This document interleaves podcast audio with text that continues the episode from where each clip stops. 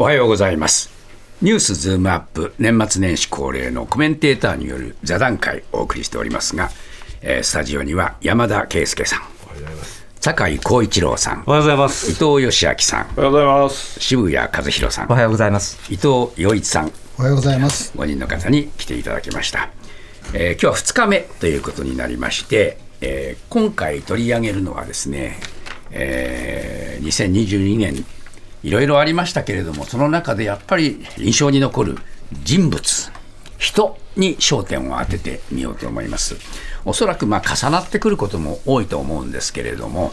えー、その人が今年どういう影響を与えたか、え、何を考えたらいいのかその辺のところを皆さんといろいろとお話ししてみたいと思いますが、それではですね、こちらのテーブルの山田圭介さんからいきましょうか、えー、私はあのやはりウクライナのゼレンスキー大統領というのが、私は今年の最大のキーパーソンだったと思います。そうですか、あのね、理由やなんかは後で聞きましょう、えー、酒井さん。あ私はですね、えー、皆さんが挙げるだろうと思ったから、安倍元総理を挙げました。おえーえー、他の人を挙げるかと思ったら、えっと伊藤義明さん。僕もゼレンスキー、ゼレンスキー。2票入りましたね、えー、渋谷さんは？僕はバイデン大統領。バイデンさん。はい、はい。そして伊藤洋一さんは？アメリカが出たら中国でしょう、習近平習近平。まあそれそれで岸田さんじゃなくて、えー、安倍さんが上がったと日本はね、はいまあ、こういう、こういう話になりました。やっぱりウクライナ問題からちょっと目を向けたいと思うんですが、そもそもロシアに攻められたあウクライナ、えー、ゼレンスキー大統領の今年1年の動きっていうものの評価を増していただきたいと思うんですね。えー、山田さんからいきましょう、えー、あの2月24日に軍事侵攻があったと、うん、でこの侵攻そのものは、まあ、プーチンが仕掛けた話ですけれども、はい、やっぱりプーチン大統領から見れば、最大の誤算は、ここまでですねウクライナが抵抗するとは思わなかったと、うん、今も続いているわけですけれども、えー、それをやっぱり引っ張ったのはゼレンスキーであるということで、えー、まあ、戦争が早く終わらないという悲劇なはありますけれども、戦略的に見て、とにかく徹底的にプーチン大統領、ロシアと戦うんだというところは、このプーチン大統領からから見れば、こんな大きな誤算はなかったと思うんですね、はい、そうした動きを今年ずっと1年間動いてきた、そして最後の締めくくりが訪米であったと。であの戦略っていうのは、まあ、それぞれあのこういう目的のためにこういう戦略を立てるということだと思うんですが、少なくとも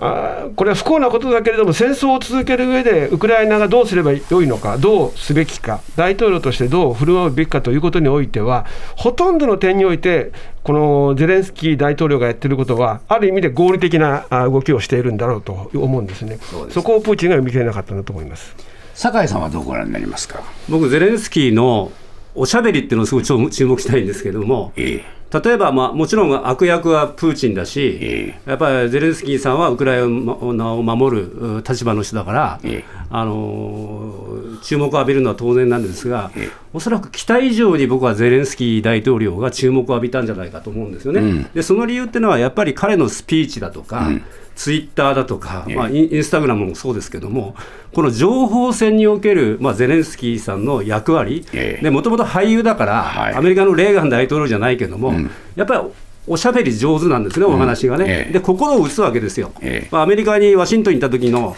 連邦議会での発言もそうだけども、やはり心を打つような、これ、スピーチライターがいるのかなって、僕、調べてないからわからないんだけど、その辺はやっぱり、期待以上にゼレンスキーさんをみんなが評価したんじゃないかと思いますよね。えー、伊藤義明さんはどう見ましたか？今のあの酒井さんの話で言えばね、あのセルフィールデ・ルデンコって、あそこのウクライナジャーナリストで、ずっとあのゼレンスキーと一緒に走ってきたのが、ゼレンスキーの素顔って本書いてるんですよ。ね、それを見るとね、やっぱりあの彼自身はもう完全なポピュリストで、それでそんなになんか国家に対するあの、えこういう理想像みたいなの持ってる人ではないんだけど周りがねやっぱりあの舞台出身だけに演出家とか監督とかその手のやつが何人かいるんですよ、だから明らかにねあの大統領になってから支持率も低迷し自分はプーチンと話ができると言ったのに全然相手にされないでもうガタガタになってたのを2月の24日で変わったんですよね。うんそれはやっぱりあのカーキ色のあの T シャツ出てきて、ひげ面で、俺は逃げないと、うん、アメリカあの亡命って言ったけど、俺は逃げない、ここにいるんだっていう、この発信をしたっていう、この演出のうまさね、うん、でしかもあの僕らずっと戦争時代と当事者にインタビューするなんていうのは、一番至難の技だったんだけど、今回の戦争の特殊性っていうのはやっぱりスマホの中の戦争って言われるように彼がもうほとんどバンバンバンバン発信してくるわけですよね。このうまさっていうのはすごくあると思います。だからこれ今回の訪米にしてもそういうところが演出がうまくはまってるしスピーチライターのあれもやってそれを彼が完璧に演じきってるんですよ。ただ私はこれはもうそんなに続かないと思います、視聴率をあいつは気にしてるから、視聴率なんとか維持してきてるけど、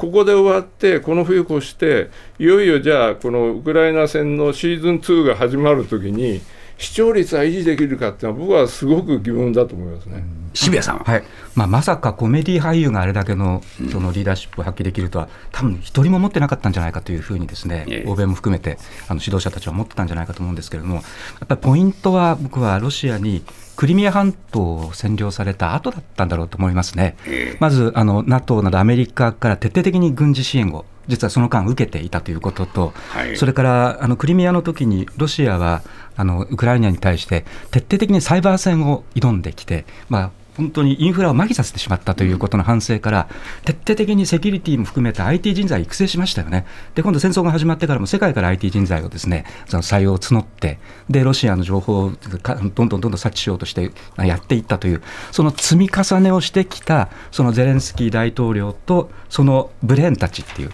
僕はここが今生きてるんじゃないかなと思いますけれども、この先、本当に冬どうなるか、ちょっと見えなくなってきたなという感じです。洋一さんはどう？僕はね皆さんがまあどちらかというと評価するような話をするのであえて議論のために、はい、ゼレンスキーにはこういう批判がありますという話をします、はい、まずね森さん森喜朗さんがね、うん、こういうことを言った、まあ、プーチンとの友達でもあるんだけども、うん、彼があんまり頑張るから、うん、あれだけウクライナの人は死んでいるんだ、という表現をしましたよね。はい、もう一つキッシンジャーがね、アメリカでこう言ってるんですよ。巨大な帝国であるロシアを相手にして、ウクライナが戦争をするには限界がある、今、アメリカが支援してるから、ランドが支援してるからできてるわけですよね。だから東部の4州、または2州でもいいんだけども、譲ったらどうだと、それが戦略的な思考だというものだという表現をしたんですよ。つまりね、すごく理にかなっているようで、戦争を長引かせる要因にもなっているんだよということを彼はあえて言ってるわけですよね。で私の意見は後で言いますけれども、ゼレンスキーに対する称賛というのが、まあ、吉明さんはもうすぐ変わるかもしれないって言ってるんだけれども、そんなに長続きするのかなという気分、心象はあります。そうですか。はい、あえて言います。はいまあこれ、一つまあ気になっているのは、やっぱり長期戦になったっていうことですよね。でロシアはこんなに長く、まあ、なるとは思ってなかったかもしれませんけれども、前線してるからでしょ、でその前線支えてるのは、まあ、ヨーロッパであり、アメリカでもあるわけですけれども、やっぱりゼレンスキーがもうやめたと言えばやめちゃうわけで、うん、アメリカだってもう少し腰が引き始めてるわけだし。うんそれにもかかわらず、非常にこのウクライナは負けないんだと言い続ける、このスタンスを皆さんはどう見るかということですよね。一方では、戦争が長引けば長引くほど、あのウクライナの土地は焦土と化して、もう跡形もなくなっちゃうと、人が死ぬと、こういう状況が長引くわけですから、それだけ国土の損失は大きいわけですね。それでもやっぱり戦い続けるのかどうか、これは吉明さん、どう見ます？あのねあの、私、ずっと80年代から戦争を取材してきてね、はい、思うんですけど、レバノン内戦って15年かかってるんですよ、はい、イラン・イラク戦争9年かかってるんですよ、はい、それからボスニア内戦6年かかってるんですよ。やっぱりねあのどっちかが一方的に勝利するんでなければ、あるいはもう一つ言えば、国連とかアメリカっていうような巨大な権力が、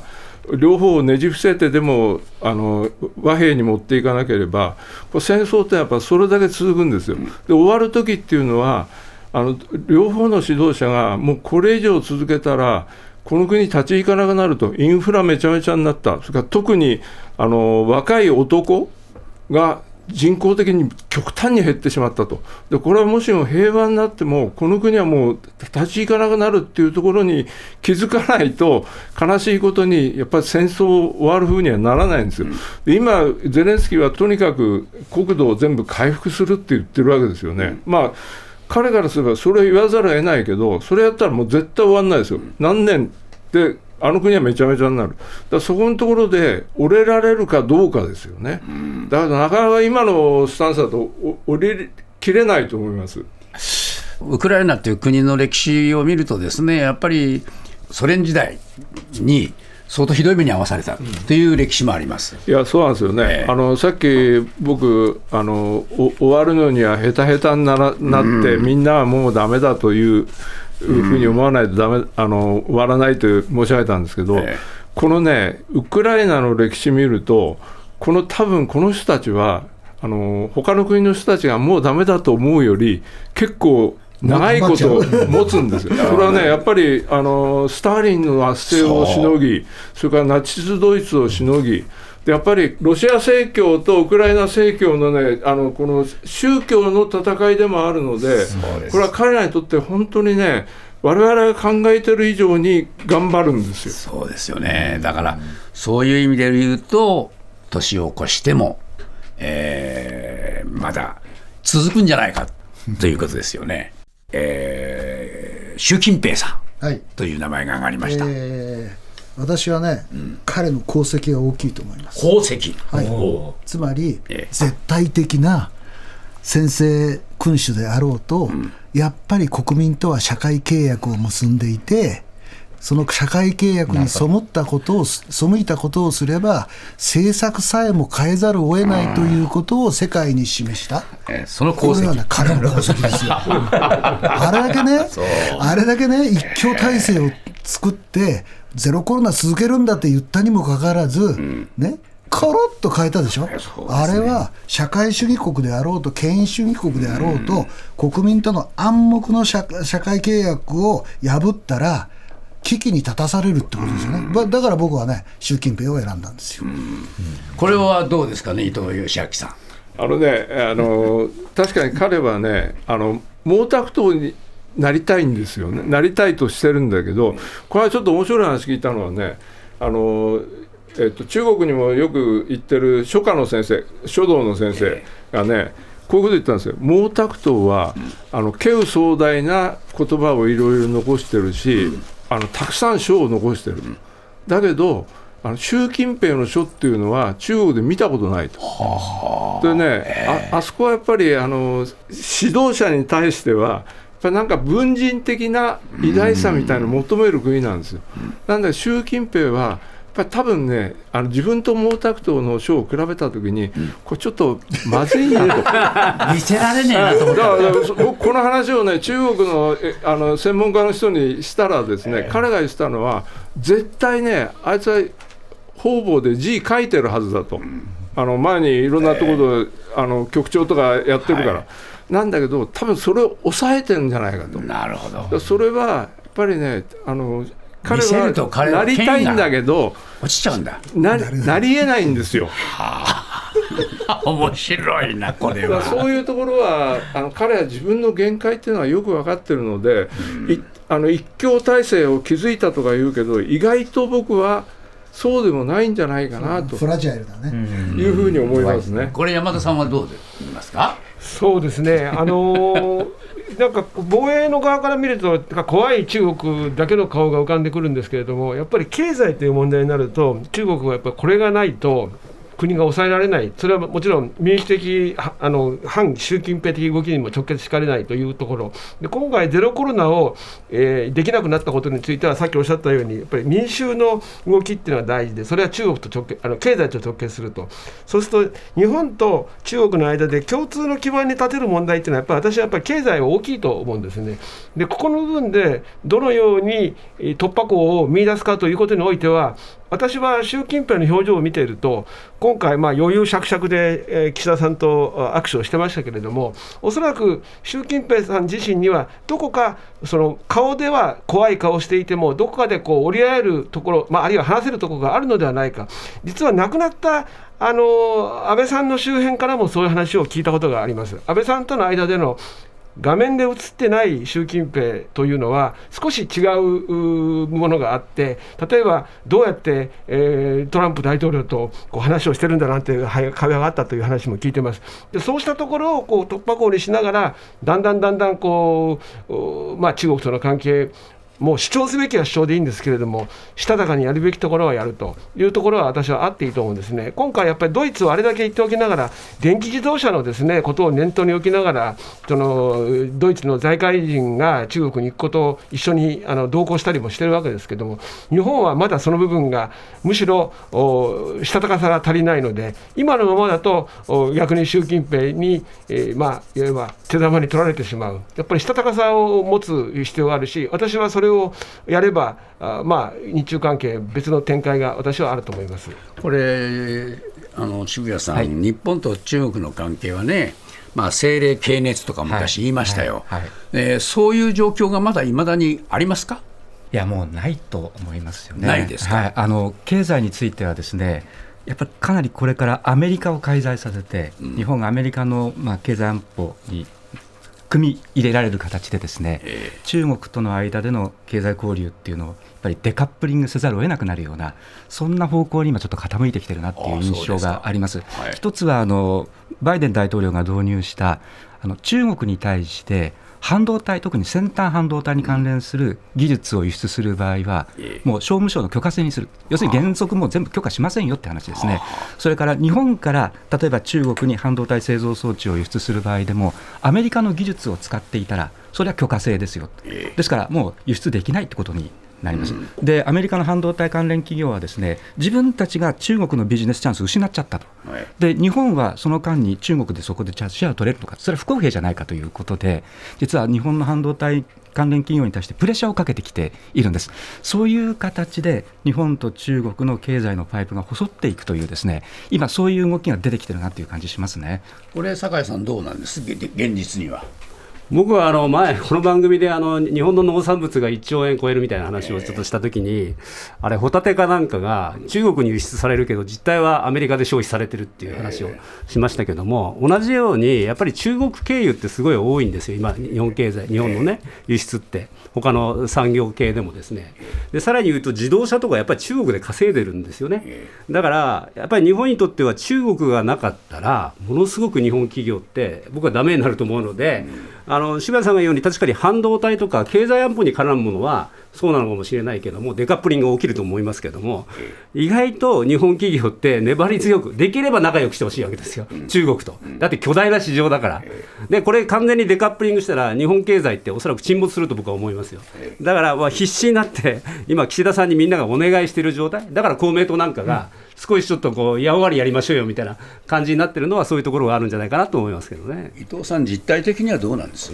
僕はね、あの中国とアメリカ、今、非常に対立してるじゃないですか、えー、でも実際の貿易額を見ると、巨大ですよ、はい、巨大、あれだけ喧嘩しててね、えー、でもやっぱりつながってるところはつながってるよねってなってるし、で日本も多分そういう関係になっていくんですよ。でね中国の有名な言葉に上に政策があれば下に対策ありっていう言葉があるんですよ。上が何か言ってもね下はヘラヘラヘラとそれに対応した 措置を取るっていうことですね。つまり中国って一つで考える必要はなくてあれ実は中国って各地方で方言があるように全部実は違うんです。それを共産党がまとめ上げているだけなので企業もいろいろなニーズがありいろいろなそのなんていうのかなえー、貿易品目がを持っているはずなんですよね、はい、つまり目立たないようにしかも中国人って華僑を世界中に送り出しているので経済圏としてはでかいわけですよ。だから別に共産党がぐじゅぐじゅって言ってそういうのは別として中国経済圏との日本は関係は維持すべきだと。で習近平はもう一回習近平の話から始まったので戻すと私は伊藤義明さんとかなり一緒で結構フラジャイルじゃないかなと。ちょっと脆弱なところが見えてくるんじゃないかなと、実はね、一強に従いゆえにですよ、はい、全部自分が責任を負わなきゃいけないわけだから。はい、と僕ね、来年のね、今頃いや来年の春ぐらいに習近平って僕神格化されるような気がするんですよ。例のゼロコロナ緩和したでしょそうするとものすごい死者がこれから出てくるわけですよね。そうするとやっぱり習国家主席のあのゼロ政策は正しかったんだみたいなね、そういう機運が国民の中にね、ねえ出てくる出てくるんじゃないかと思って。よくないかみたいな。で神話化するんじゃないかと思ってるんですが、甘いですかね。甘い。甘い。だけどそういう動きになったらね、それはまた逆のあのなんていうか間違ったメッセージを習近平に送ることになるから。変えたのは習近平じゃないか。本当は習習さんじゃなくて別の人だったと。それじゃ一級じゃないじゃない これ吉明さん、はい、どうですか？その習近平の中に弱さを見るという話をね先ほどおっしゃってましたけどもそういう習近平と日本の政治家まあ岸田さんでもいいんですがどう付き合います？あのね僕すごく懸念してるのはあの一応彼は、えっと、側近で固めたんですよね、この今回の党大会で。それで何が起きてるかっていうと、おそらくこれから起きることっていうのは、耳に心地よい情報しか上がらなくなるんですよ。そうしたときに何が大事かっていうと、やっぱりね、トップ同士のね、あの対話できちっと考えてることをトップで言うことなんですよ。で、アメリカはすでにそれをずっとやってるんですよ。バイデンとあの、えー、習近平の電話会談って2時間以上やってるわけですよ。岸田さんと習近平の電話会談20分ぐらいでしたよね、確か。うんこの違いはね、やっぱりあの彼らはやっぱりアメリカはそこのところで、トップからきちっとしたメッセージを伝えとかないと、下から上がってくるのは、とんでもねえ曲がったのが上がるかもしれないと、こういうことをやっぱり戦略的に考えてるんですよ。だから日本外交がやらなければいけないのは、やっぱりトップ同士できちっとあの考えてるメッセージを伝えることだと思いますけどね。山田さん、はい、伝えられますか、岸田さん？まず今、日中間、パイプをですねしっかり持っている議員が非常に薄いので、うん、そのまあ、表のところはともかく、本音がこうですよということがほとんど伝わってないという印象を受けますね。岸田さん自身も伝えられないですか、ええ。まあ、岸田さんはですね外交、外務大臣はなかったですけれども、ええ、そういうパイプを築いてきた人ではなかったですね、むしろ安倍さんの方がまあ、ある意味で使い分けをしてようとしていたと思うんですけど、岸田さんに関しては、何か裏にこうしたたかなものっていうのはほとんど感じない、えまあ、ですから安倍さんのことをよく私は外交よりも社交だったと言ってましたけども、その社交の下にいて岸田さんですから、もっと、まあ、そのレベルは外交にはなってなかったなという感じはします。えー、非常に寂しい結論になりました。